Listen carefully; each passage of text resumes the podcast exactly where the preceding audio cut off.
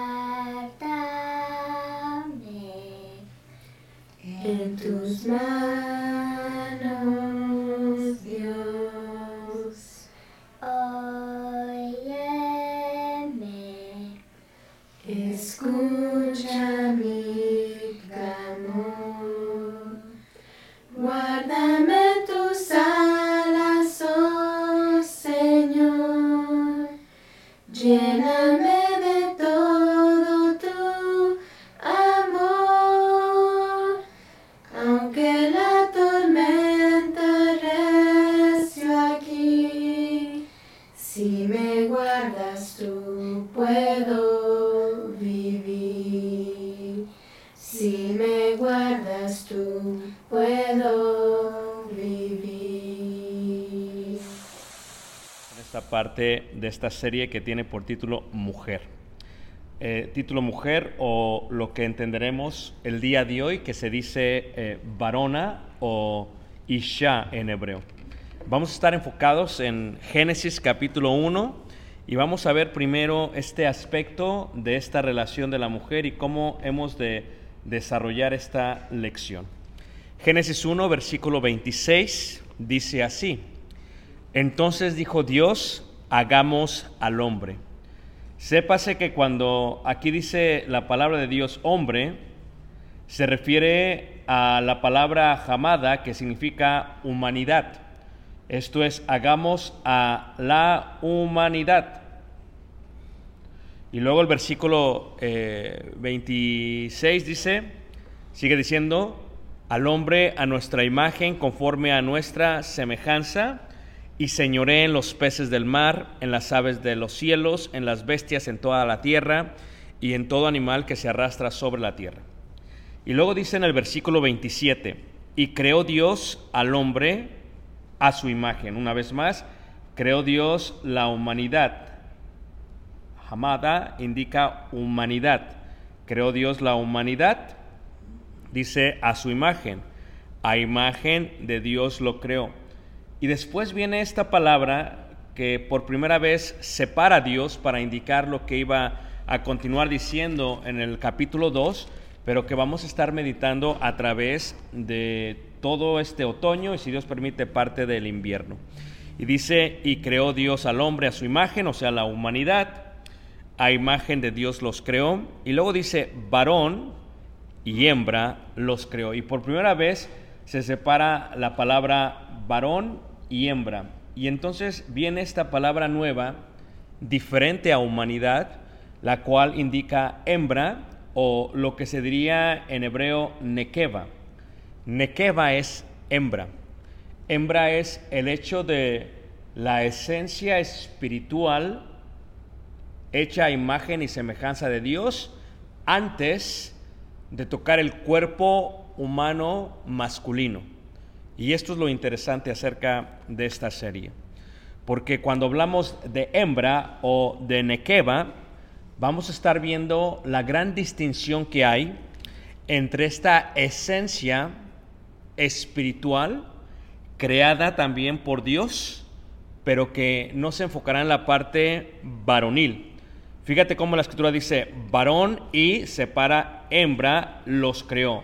Varón y nekeva. Esta palabra se ha de mencionar para todo aquello que tiene que ver con el aspecto femenino y específicamente aquí para el aspecto de lo que sería la mujer. Hembra es la primera palabra que vamos a estar viendo. Hembra es nekeva. Después vamos a ver con detalle, como dice aquí en el capítulo 2, en el versículo 7 dice, y entonces Jehová Dios formó al hombre, y aquí ya no es jamada, como se ve como creó Dios la humanidad o formó Dios la humanidad, aquí indica a el varón. Hombre se va a ver como Ish, Ish, y mujer se va a ver como Isha, aunque aquí no se ha de mencionar todavía, ¿ok? Dice entonces Jehová Dios formó al hombre del polvo de la tierra, o sea, forma el cuerpo masculino, el cual es totalmente distinto al femenino, el cual no ha, no ha creado Dios o formado Dios, perdón. Y dentro de este cuerpo masculino, Dios coloca esta parte de la nequeba y esta parte de la jamada, o sea, coloca el varón y coloca la hembra y los coloca dentro del cuerpo masculino. Y entonces aquí vemos por primera vez que continúa la esencia de la mujer o lo que le vamos a llamar la esencia de la hembra, de la nequeba, dentro de un varón masculino y estamos hablando solamente en el aspecto espiritual, que en la parte espiritual, así como hay un varón, también hay una hembra, ¿ok? Al cual se le va a decir hombre aquí, refiriéndose al cuerpo masculino, como está aquí en el versículo 7, aunque en español dice hagamos al hombre y luego aquí dice eh, formó al hombre, en el hebreo no está igual, ¿ok? En el hebreo jamada indica al ser humano, al ser viviente, al ser espiritual. Y en esta parte aquí indica al cuerpo físico varonil, lo cual le va a mencionar hombre, ¿ok? Y después miraremos que también se le va a llamar mujer en este lado. Entonces, todos sabemos la historia, capítulo 2 se va desarrollando esta parte. Y luego en el versículo 18 ocurre algo que es muy interesante porque lo que ocurre es que, y dijo Jehová Dios, no es bueno que el hombre, o sea que el hombre masculino, el Ish, el cual tenía dentro la esencia de la Nekeba y la esencia de Hamada, lo que estaba dentro de la parte espiritual, dice, no es bueno que el hombre esté solo, le haré ayuda idónea para él. Idónea significa hacer completo. Esto es, que el cuerpo masculino, el cual tenía el varón y la hembra en el aspecto y esencia espiritual dentro del cuerpo masculino, no estaba completo, estaba incompleto. Y esto era malo. Esto dice Jehová no es bueno. Si no es bueno indica que es malo, que no está bien. No es bueno que el hombre, o sea que el cuerpo físico masculino, que tenía la esencia del varón espiritual y la esencia de la hembra espiritual dentro de él, dice, no es bueno, dice, eh, que el hombre esté solo, le haré ayuda idónea, porque la ayuda idónea, aunque la esencia de la hembra estaba dentro del cuerpo masculino, no se había todavía hecho y por lo tanto estaba incompleto. Para hacerlo completo al hombre se requiere hacer un cuerpo físico humano, femenino, separar la parte del varón y la parte de la hembra, y una vez colocados separados, ya están completos. Levanta la mano que me está siguiendo, menos. ¿Los demás no me siguieron? Híjole. Eh, levanta la mano, ¿quién no me entendió? Es muy importante esto porque luego ya me voy a seguir y luego se van a quedar atrás. ¿Quién no me entendió? Levanta la mano. La mano a ver, ok. Ok, Dios creó la humanidad, pero la humanidad no estaba hecha en cuerpo físico todavía. Lo que Dios creó fue la parte espiritual de la humanidad. Y en esta parte espiritual de la humanidad que Dios creó, se encuentra el varón y la hembra. Todavía no están en cuerpos físicos, pero se encuentra. Y estos dos son imagen de Dios. La esencia espiritual del varón y hembra. ¿Me están siguiendo hasta aquí? Después Dios toma del polvo de la tierra y forma un cuerpo masculino, con parte genital masculina, todo masculino y coloca la esencia hembra y varón dentro del cuerpo masculino. Y cuando hace esto Dios le llama un ser viviente. ¿Ok? Le llama un ser viviente. En este momento, este hombre le llama Adán. Hadama es Adán, tierra rojo, es lo que significa porque la tierra es roja, ¿ok? Adán. Entonces está la esencia espiritual de ah, varón y hembra dentro del cuerpo masculino. Levanta la mano que me está siguiendo. Pero esto dice Dios que no está completo, que no es bueno que esté así. Esto no está completo, no es bueno. ¿Ok? Aunque la esencia espiritual, hembra y varón, están dentro de un cuerpo masculino solamente, no es bueno. Por lo tanto, como no es bueno, lo que Dios va a hacer es que lo va a hacer completo. Lo va a finalizar. ¿Ok? Y para finalizarlo, lo que tiene que hacer es que tiene que separar esta esencia espiritual, varón y hembra, y la va a separar. Y al separarla, va a colocar esta esencia de la mujer, de la hembra, de la hembra es la palabra correcta, de la hembra, la va a colocar en un cuerpo femenino, que ya sabemos todos, el cuerpo femenino sale de la costilla del hombre. Y cuando lo separa literalmente, ahora ya tenemos algo completo. El hombre con la esencia espiritual hecha imagen de Dios de varón. La mujer, Isha, aquí se le dice mujer porque es cuerpo físico femenino, con la esencia de la hembra. Y estos dos ya están completos. El hombre con la esencia de los dos estaba incompleto. Pero cuando se hace esta separación, cuando se añade el cuerpo físico femenino, están completos. Le haré ayuda idónea, lo voy a complementar, lo voy a hacer completo. Levanta la voz si están siguiendo hasta aquí. Ok. Ahora, es por eso que cuando miramos este aspecto de una sola carne, a eso se refiere. Este misterio de la separación de la esencia espiritual varón y hembra en el cuerpo físico masculino hacia el cuerpo físico femenino, cuando el matrimonio ocurre, lo que se está haciendo realmente es que se está regresando a, a el original, al punto original.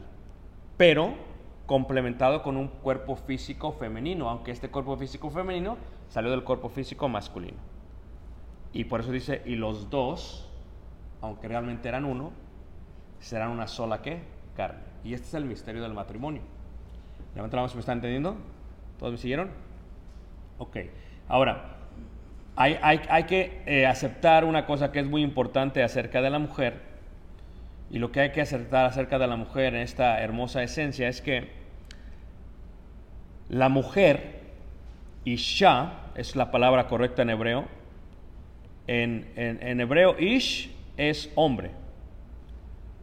Isha es mujer. ¿Cuándo es Isha? Cuando tiene el cuerpo físico femenino y cuando se ha separado la esencia. ¿Qué es antes de eso? Hembra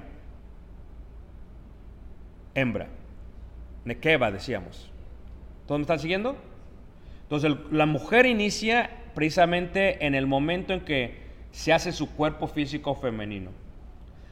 Antes de eso está solamente el hombre, el Ish, y dentro del hombre se encuentra la Nekeva y el Hadama, los dos, el varón y la hembra. Y esto está incompleto. Una vez que se juntan, están completos.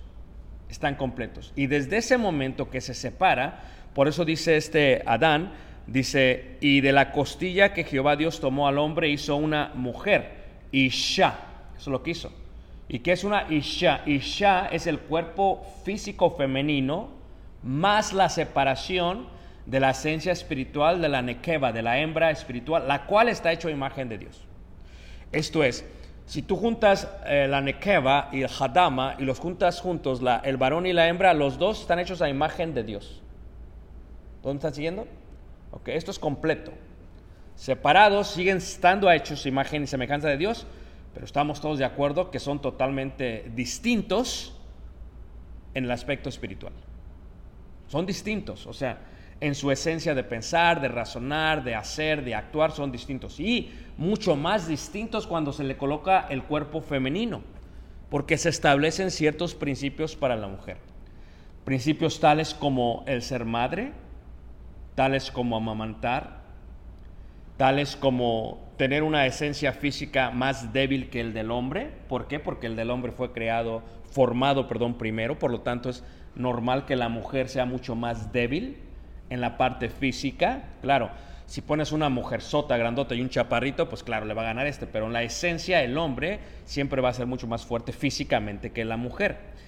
Pero la esencia de, eh, la, la, mujer piensa con el corazón y el hombre piensa con la mente y el hombre es más frío y la mujer es más sensible. Todo este aspecto, hermanos, todo esto junto es Dios. Esa es la imagen de Dios. Pero dentro de lo que es la humanidad y la separación se separó. Por eso, eh, cuando ves a un hombre eh, que no tiene influencia de una mujer, pues que tiende a ser que tosco, frío, eh, frívolo, maldito hasta cierta manera. ¿Por qué? Porque la mujer provee a esta parte toda la esencia femenil de la Isha, de la mujer que está hecho a imagen y semejanza de Dios. Que también eso es parte de Dios. Por eso Dios siente y a veces por eso Dios se ve como una persona muy conmovible, a diferencia de un... Es muy normal.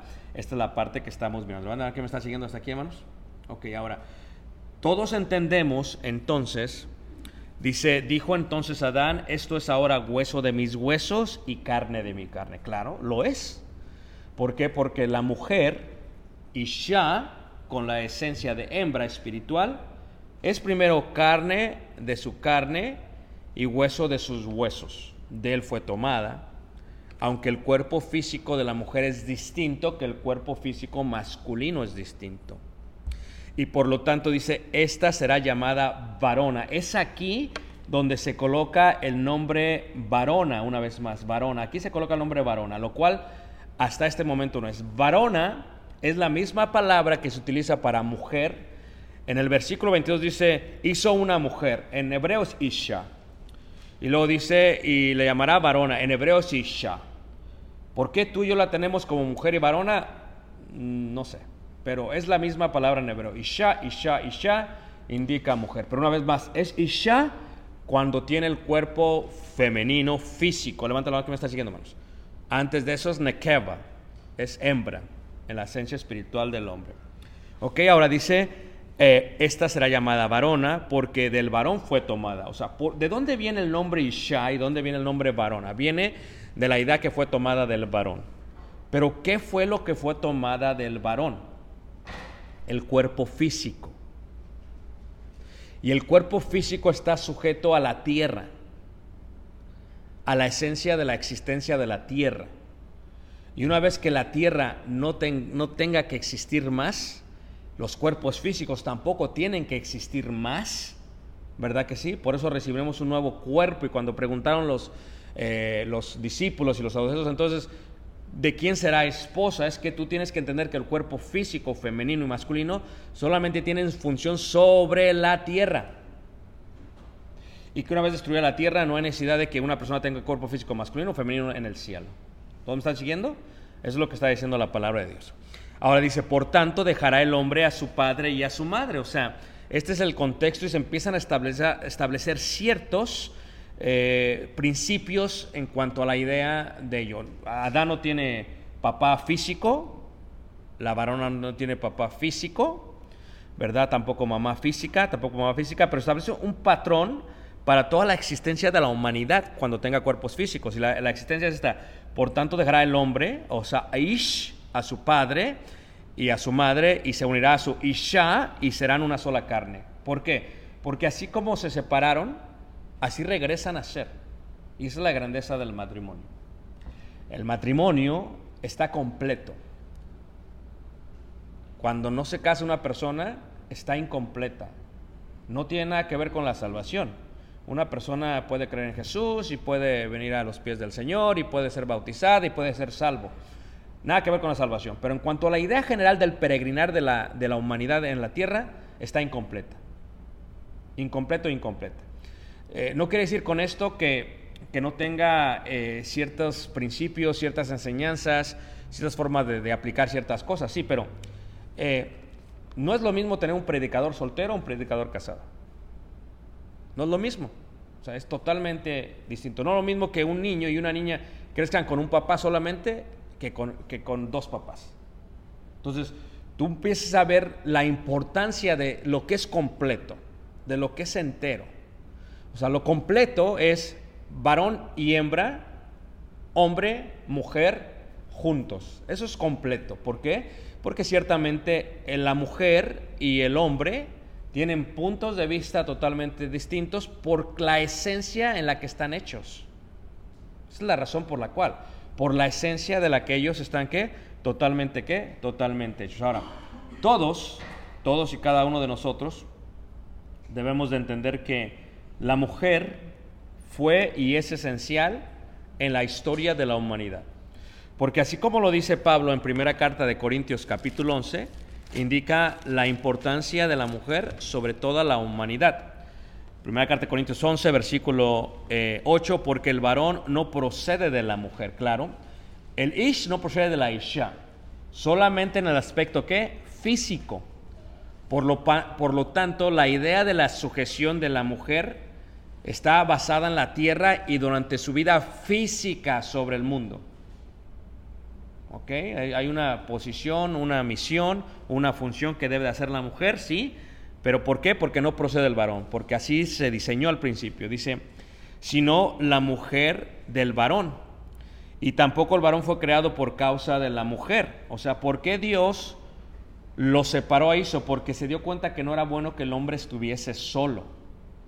Aunque tuviese la esencia espiritual de la, mujer, de la hembra, no era bueno.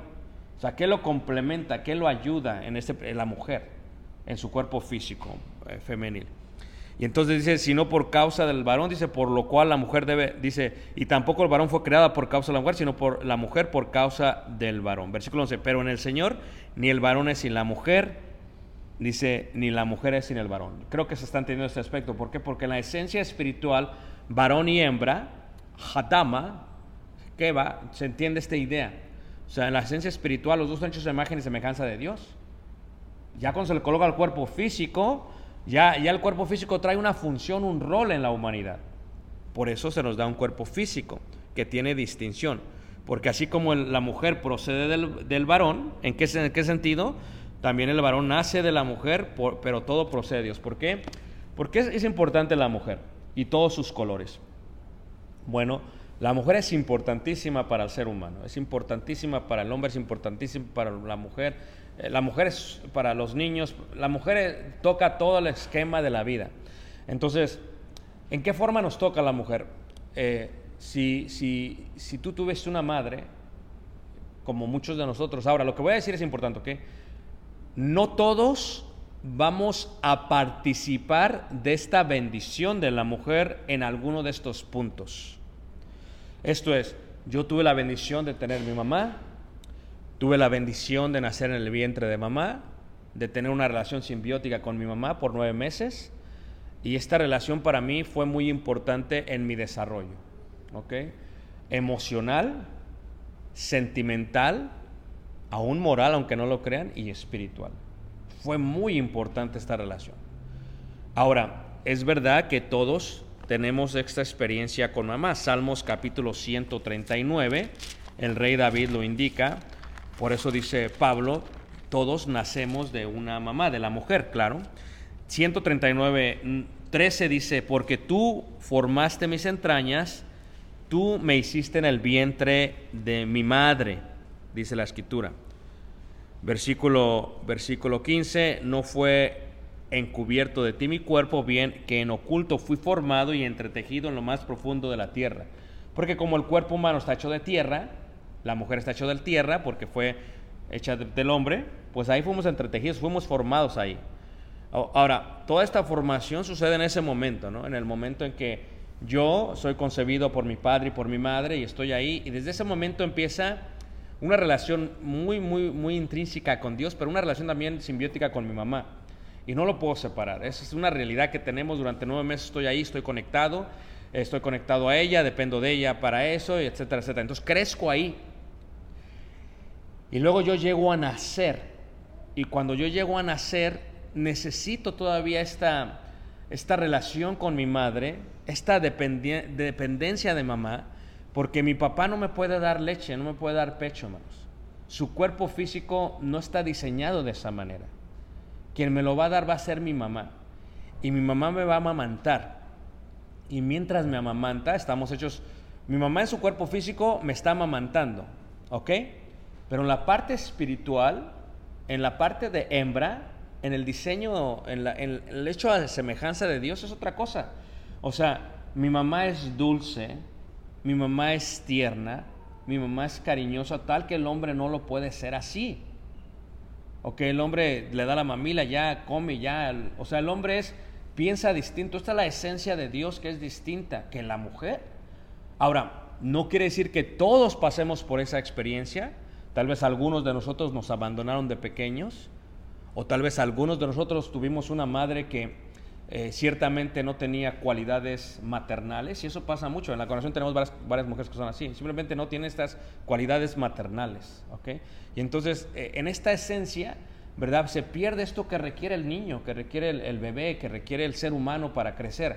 Y la mamá le provee esa parte de la leche, por eso dice, la tierra donde fluye la leche, ¿qué? Y la miel leche es la esencia de darle de comer, de lo que necesita para crecer. Y la miel es la dulzura. La miel es, es lo dulce que es la madre que necesita. El bebé se ríe, la mamá le habla, la mamá le canta y se ríe. Entonces, eso sucede con la mamá. Ahora, llega un momento que crece el niño y el niño empieza a dejar de depender de mamá, niño o niña. Y en este momento el hombre se casa y deja a su madre. Pero fíjate la, la, gran bendición de tener una, una esposa ahora. O sea, uno siempre va a estar conectado a una mujer. Primero con mamá y luego se conecta con su esposa. Y esta es una conexión hermosa, hermanos. Bueno, si es que te fue bien en el matrimonio. Pues seguimos reiterando eso. O sea, tal vez para muchos que les ha ido muy mal, dicen, no, para mí fue requete mal. Eh, me casé con una mujer que parecía, dicen en ciertos lugares, que, era muy hombre, era muy tosca y, y, se perdió esa parte. Y tal vez la mujer puede decir, yo, yo soy tosca porque mi madre no fue dulce y se puede ir hasta atrás y lo que tú quieras. Pero aquellos que tienen esa bendición de tener una mujer que es dulce, esa mujer, entonces tu madre te ama porque no tiene opción. ¿Ok? O sea, si Tlali ama al bebé, no tiene opción. Ella piensa que es amor, pero el bebé va a crecer y va a llegar un momento en que lo van a amar no porque es hijo de mamá, no porque estuvo nueve meses aquí, lo van a amar ¿por qué? Por opción. Es opcional. La esposa te ama por opción, es opcional. O sea, no porque te tuvo en el vientre nueve meses y te tiene que amar, no. Eh, simplemente es opcional, o sea, te va a amar. Por... Y esa parte de la mujer es donde viene esta idea de que el hombre, no es bueno que el hombre esté solo. ¿Ok? Ves a un hombre dejado, divorciado, separado, no quiere decir que no van a sobrevivir, lo van a sobrevivir. Pero eh, tenemos que estar de acuerdo, hermanos, que está incompleto. O sea, sí, y que va a haber mujeres en su vida que van a tener que hacer la labor de la mujer. Porque está incompleto, hermanos. Y, es más, tú te puedes dar cuenta cuando, cómo se viste un hombre, cómo actúa un hombre que no está casado. O que no tiene una buena relación con la esposa. ¿Por qué? Porque simplemente no está esa parte. Pero eh, cuando uno tiene esa bendición de mujer y lo que la mujer provee para ti, que provee hijos y que provee la dulzura de la vida y que te provee el amor que necesitas, toda esta miel, esta parte, esta esencia de tener intimidad física, de, de como se dice, hacer el amor, esta parte que solamente la mujer te lo puede proveer, esta esencia de este calor. Bueno, ciertamente algunos pueden tener eh, mujeres y tener esta parte del amor eros, del amor erótico, del amor sensual, y, utilizan varias mujeres, pero aún así están solos. Y, no ven toda la parte de la mujer, porque la mujer ofrece qué? Bendición sentimental, bendición emocional, bendición moral y bendición espiritual. Y cuando uno es acompañado de una mujer y le da todo eso, uno es bendecido por Dios, hermanos. Eso es una gran bendición por parte de Dios. No se trata solamente que te dé hijos, sino que te acompañe, que te ayude, que te dé el punto de vista, que te dé la dulzura, que te dé la miel. Pero entendemos que la mujer es el centro del hogar y que cuando tú le das a la mujer algo, ella te provee lo que no te puedes imaginar. yo siempre le das despensa, te da los mejores platillos, ¿verdad? Eh, eh, le das eh, tu simiente y te da hijos, ¿verdad? Le das una casa y te provee un hogar. Entonces, esta es la parte de la mujer que, es esencial y que es una gran bendición cuando se tiene. Y luego, reitero, no todos van a participar de ellos, pero cuando se tiene hijas, es muy diferente tener una hija que un hijo, totalmente. y, muchos no vamos a participar de esa esencia, otros no van a participar, no sabremos qué es, ¿verdad? Pero esta parte de tener hijas es una bendición, así que siempre estamos ligados y rodeados de hijas y de mujeres y de mamá y eso. Entonces, todo esto, hermanos, la mujer es de suma importancia para todo este aspecto eh, racional, espiritual y esto.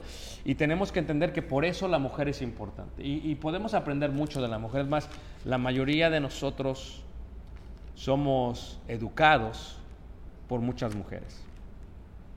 Y ya luego somos eh, formados por muchos hombres. Entonces esto es lo que va a suceder con nuestra vida tal y como está. Levanta la mano, ¿quién me está siguiendo menos? Entonces es por eso que, emprendemos este recorrido de la mujer y que vemos quién es, qué es la mujer y la importancia de la mujer. ¿Por qué? Porque ya que la mujer en el cuerpo físico femenino, tiene la hembra espiritual hecha imagen de Dios, hay algunas partes que podemos aprender a través de ese canal, a través de esta área, como lo hay de esta parte, como lo hay de los dos. O no podemos aprender de las mujeres de la Biblia totalmente, aunque seamos hombres, como aprendimos de mamá, como aprendemos a veces de la esposa y como aprendemos a veces de las, de las hijas. Levante la mano, ¿quién me está siguiendo, hermanos? ¿Todos aquí? A ver, lo dejo aquí para preguntas antes de continuar a la parte que me interesa más. Preguntas.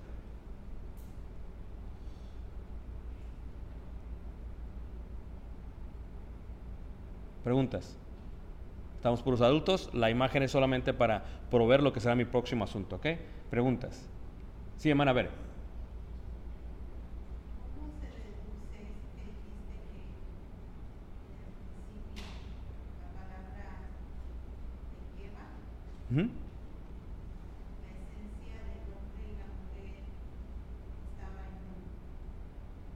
Exactamente. ¿Cómo se deduce? Por lo que está explicando la Biblia. Cuando Dios creó a la humanidad, creó varón y hembra, varón y nequeba. Después Dios formó el ser humano o el hombre masculino, físico masculino, y ahí colocó ello. Y por ello, ¿ah? porque primero se crea y luego se forma. O sea, la Biblia indica un orden en cuanto a la creación del ser humano. Se crea la parte espiritual, luego se forma el cuerpo físico y luego se separan otra vez. Y se regresa al estado original cuando se llega al matrimonio. Y los dos serán una sola carne. ¿Sabes cómo lo dice Jesús? Al principio no fue así. Jesucristo se regresa hasta el principio, hablando de esta idea general de los dos. Cuando tú educas hijos, ahora entiendes mejor por qué eh, mamá y papá lo pueden hacer mejor que mamá y mamá, como el mundo lo hace y, es totalmente un pecado, o papá y papá, como el mundo lo hace totalmente un pecado. ¿Por qué? Porque aún físicamente papá y papá no le pueden dar de tomar leche. No están diseñados de esa manera. Y lo mismo sucede con mamá y mamá. Llega un punto que físicamente no se puede hacer. Por eso Dios creó estos principios en la naturaleza física desde el libro de Génesis. ¿Se entiende? Muy bien.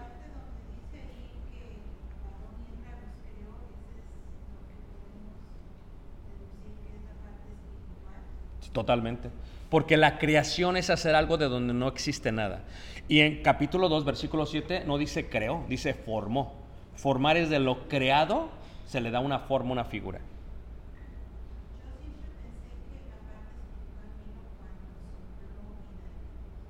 Bueno, cuando sopló en ellos, le sopló aliento de vida, pero colocó en ellos esa parte espiritual, varón y hembra.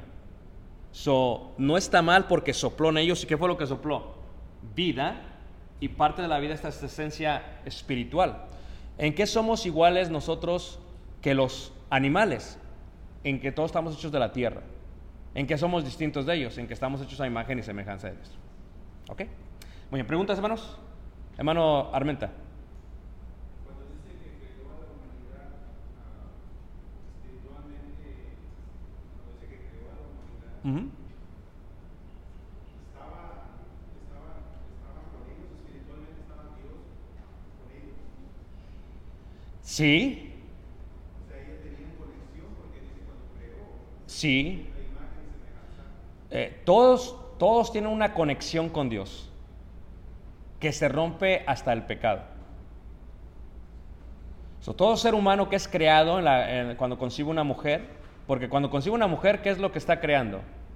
La esencia espiritual. Luego, ¿qué le da? El cuerpo físico. ¿Quién decide eso? Dios, no el ser humano. Dios decide qué cuerpo físico llevar a esa persona, pero la esencia también Dios se la da. Entonces, por eso estamos en contra del aborto, porque ¿cuándo es cuando se concibe? En el momento que entra el esperma al óvulo, ya, si lo matas, ya es pecado. A diferencia de lo que dice eh, la sociedad, es que no, tienen que pasar tantas semanas. No, no, no. Que hasta que el corazón, no. Porque el corazón empieza a moverse, ¿ok? No porque no esté vivo, sino porque hasta ese momento se forma el corazón porque desde antes ya tiene vida. ¿Están de acuerdo sus temas? Muy bien. ¿Continuamos? ¿Están todos aquí? ¿Sí? ¿Es una clase muy profunda? Se me hace una clase muy sencilla. Vengo a lo que realmente me interesa. Entonces, veamos entonces esta, esta, la primera mujer.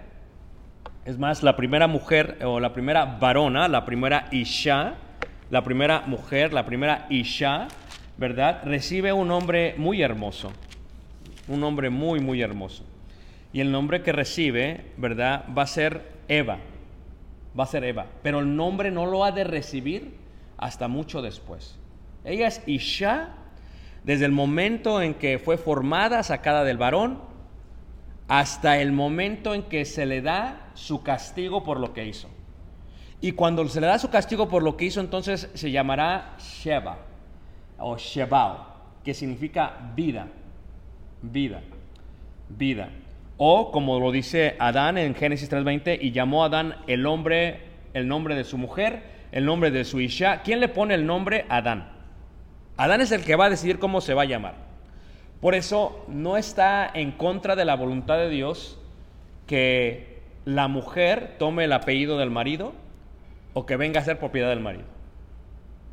Porque en posición humana el hombre tiene la autoridad, otra función ¿Ok? Eso es lo único que es.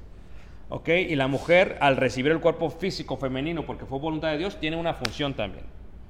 Aunque no hay hombre ni mujer en Cristo. O sea, en esencia, los dos son hechos a imagen y semejanza de Dios.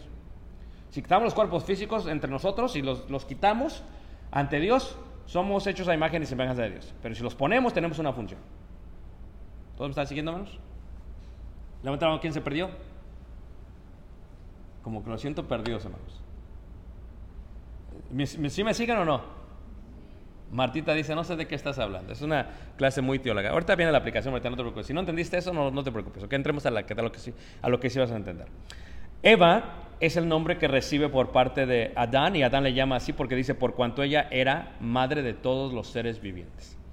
¿Quién es la primera varona, la primera Isha, la primera mujer y la primera madre de todos nosotros? Es Eva. De ahí venimos todos, es una realidad. De ahí venimos todos. ¿Ok? Ahora, con la primera nekeva o la primera hembra, la cual ya en el cuerpo físico femenino se le llama Isha o mujer, ¿todos están siguiendo? Nekeva indica qué, hermanos? ¿Ah? La esencia espiritual a imagen y semejanza de Dios de hembra, Nekeva. Una vez que la ponen en el cuerpo físico femenino, se puede llamar Isha. O, o, o mujer. Muy bien, estamos bien. Ahora, su nombre solo cambia después del pecado. Es lo que vimos, y es colocado por este Adán. Ahora, ella viene a ser la madre de todos los seres vivientes. Si es la primera mujer, debería de tener excelentes virtudes y cualidades de las cuales debemos de aprender todos. ¿O no lo cree? Veamos qué dice Génesis, capítulo 2, versículo 25, ¿ok? Dice así, dice, y estaban ambos desnudos, Adán y su Isha, y su mujer y su varona, y no se avergonzaban. La palabra avergonzar, yo creo que todos la podemos, la podemos identificar, la podemos sentir. En algún momento de nuestra vida hemos sentido vergüenza. Es una emoción que se desarrolla en temor y miedo a causa de qué? A causa de algo que nosotros hicimos y por lo cual nos hacemos responsables. ¿Por qué nos da vergüenza algo? Nos da vergüenza algo porque hicimos algo que ahora nos encontramos haciéndonos responsables de eso que hicimos. Si yo no siento vergüenza es porque no me siento mal de las cosas que yo he hecho. ¿Todos me están siguiendo, hermanos?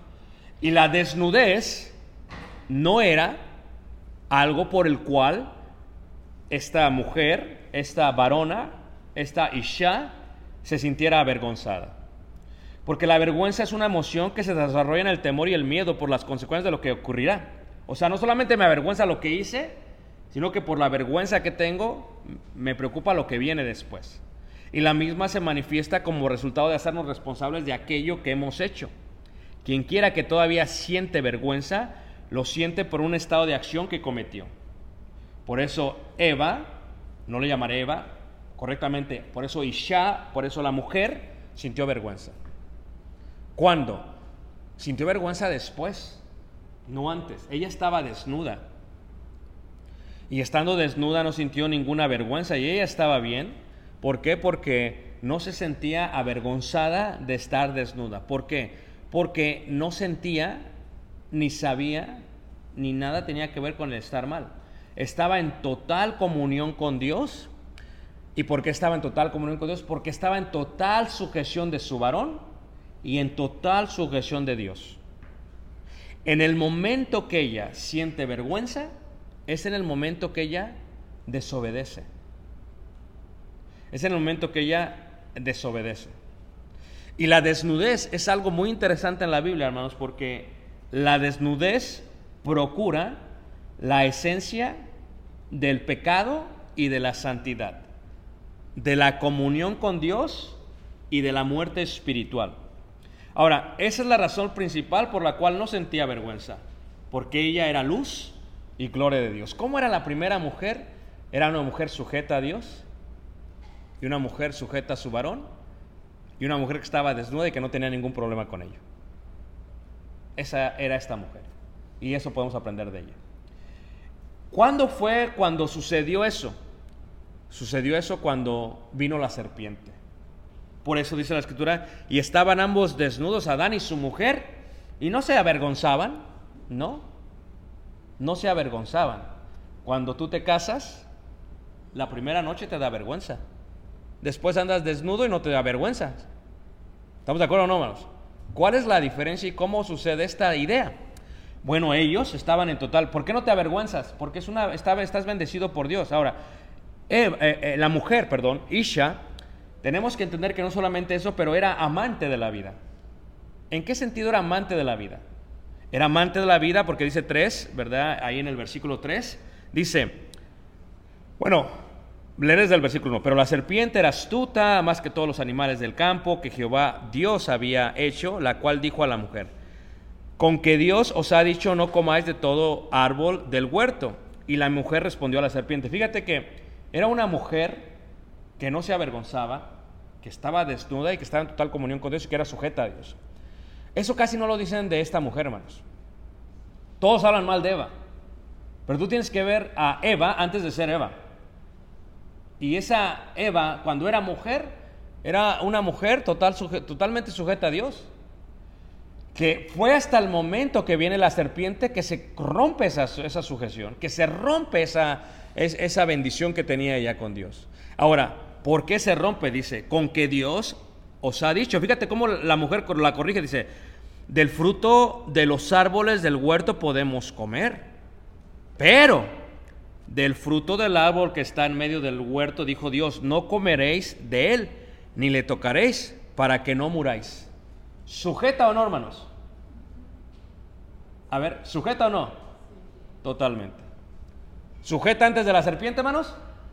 Sabía lo que tenía que hacer, sabía lo que no tenía que hacer, estaba desnuda, no le daba vergüenza, tenía una comunión perfecta con Dios. Esta era la primera mujer de la existencia.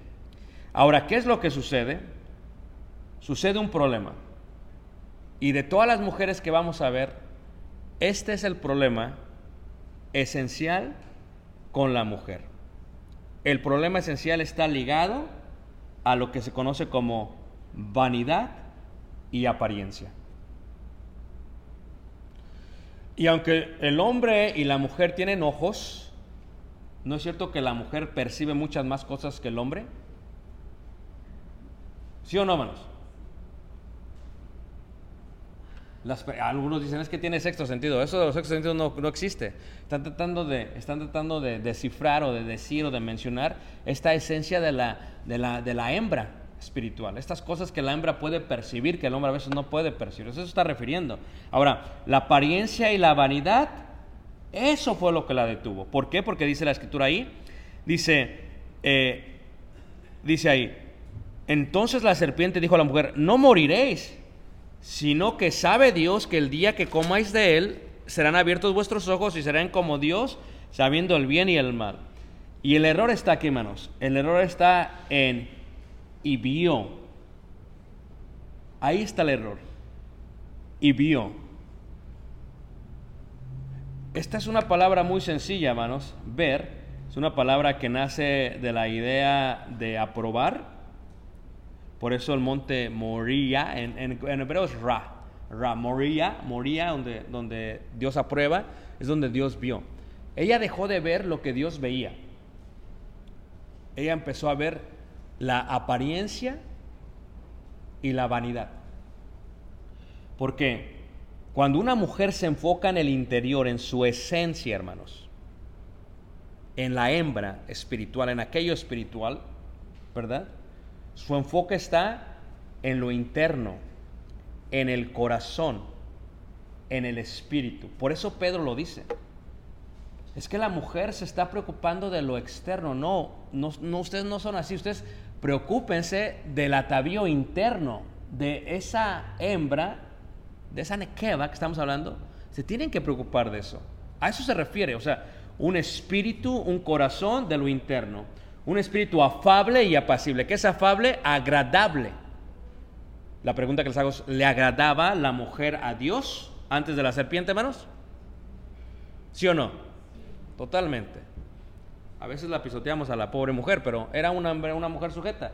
Si no hubiera llegado la serpiente, hubiera estado bien. Entonces, era agradable, entonces un espíritu afable, afable significa agradable, dice Pedro, dice, y apacible, apacible significa paz, alguien que provee paz, alguien que no está en vergüenza, sino en paz con Dios, en paz con Dios, en paz con su padre, en paz con su familia, en paz con su esposa, en paz con sus hijos.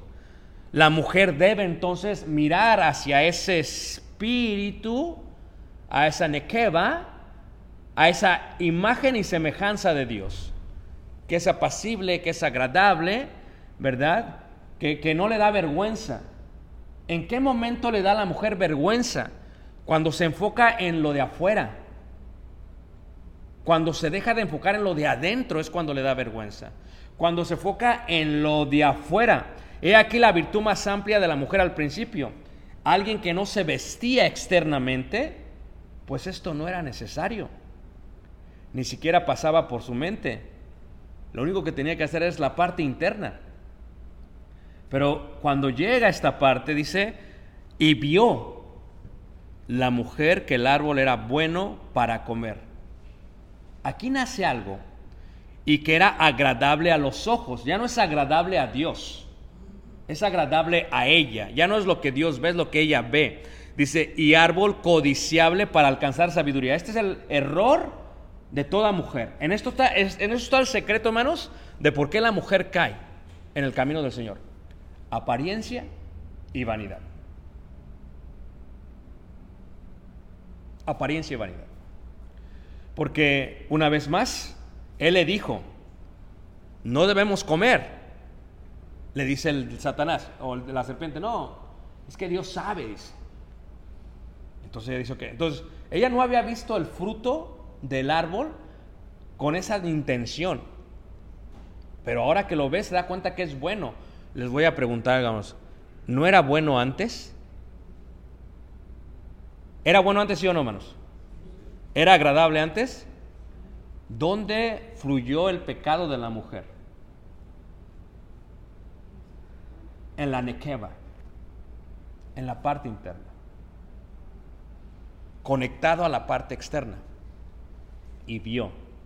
Ahora, yo quiero ser sabia, dice ahí. Dice, para alcanzar sabiduría. Yo quiero lo que está afuera. Y en ese momento, cuando te enfocas en lo que está afuera, es cuando empieza a haber grandes, grandes problemas. Porque la idea de y vio ya no llevó en su corazón la vida propia, ni la desnudez que no avergonzaba, sino más bien que vio la apariencia y dejó el espíritu a un lado, pues vio que el árbol era bueno para comer y agradable a los ojos y codiciable para alcanzar la sabiduría, tomando del fruto, comió. Fue la apariencia, la codicia de la vanidad, la cual la mató. Por eso, primera carta de Juan, en el capítulo 2, dice así. Primera carta de Juan, capítulo 2, dice así, en el versículo, en el versículo 16 porque todo lo que hay en el mundo, los deseos de la carne, los deseos de los ojos y la vanagloria de la vida no proviene del Padre, sino de qué, hermanos? Del mundo. La mujer falla en este aspecto. La mujer falla en el aspecto externo. Porque ahora para la mujer tiene que ver con esto, lo que yo veo, y en ese momento que ella ve, en ese momento que ella ve, pierde el enfoque por la vanidad, y entonces ahora ella se tiene que cubrir el cuerpo. Ahora ella se encuentra desnuda. Y es su desnudez lo que ha de utilizar para su propia vanidad y para su propia apariencia. Por eso la vestidura siempre es un símbolo de vergüenza. Por eso los apóstoles indican eh, que el vestido no sea con vestidos costosos, etcétera, etcétera. ¿Por qué? Porque la mujer, hermanos, batalla en la apariencia y en la vanidad. Porque una vez que es... Por eso cuando una mujer, hermanos, fíjate la conexión de la desnudez con la vergüenza. Cuando una mujer no se viste bien, o sea, se viste provocativa, o sea, ya podríamos decir que no tiene qué manos. ¿Ah? Vergüenza. Y estamos todos de acuerdo que hay vestimenta apropiada y vestimenta que no es apropiada.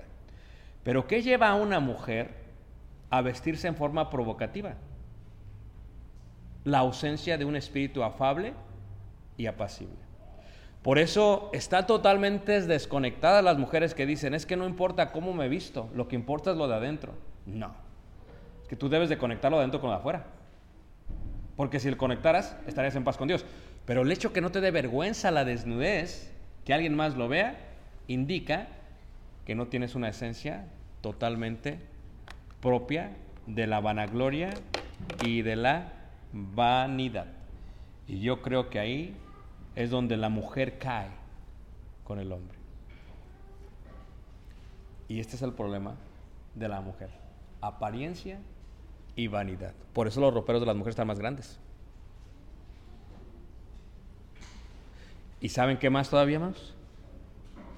Eso lo vamos a ver el próximo miércoles si Dios nos da vida y salud.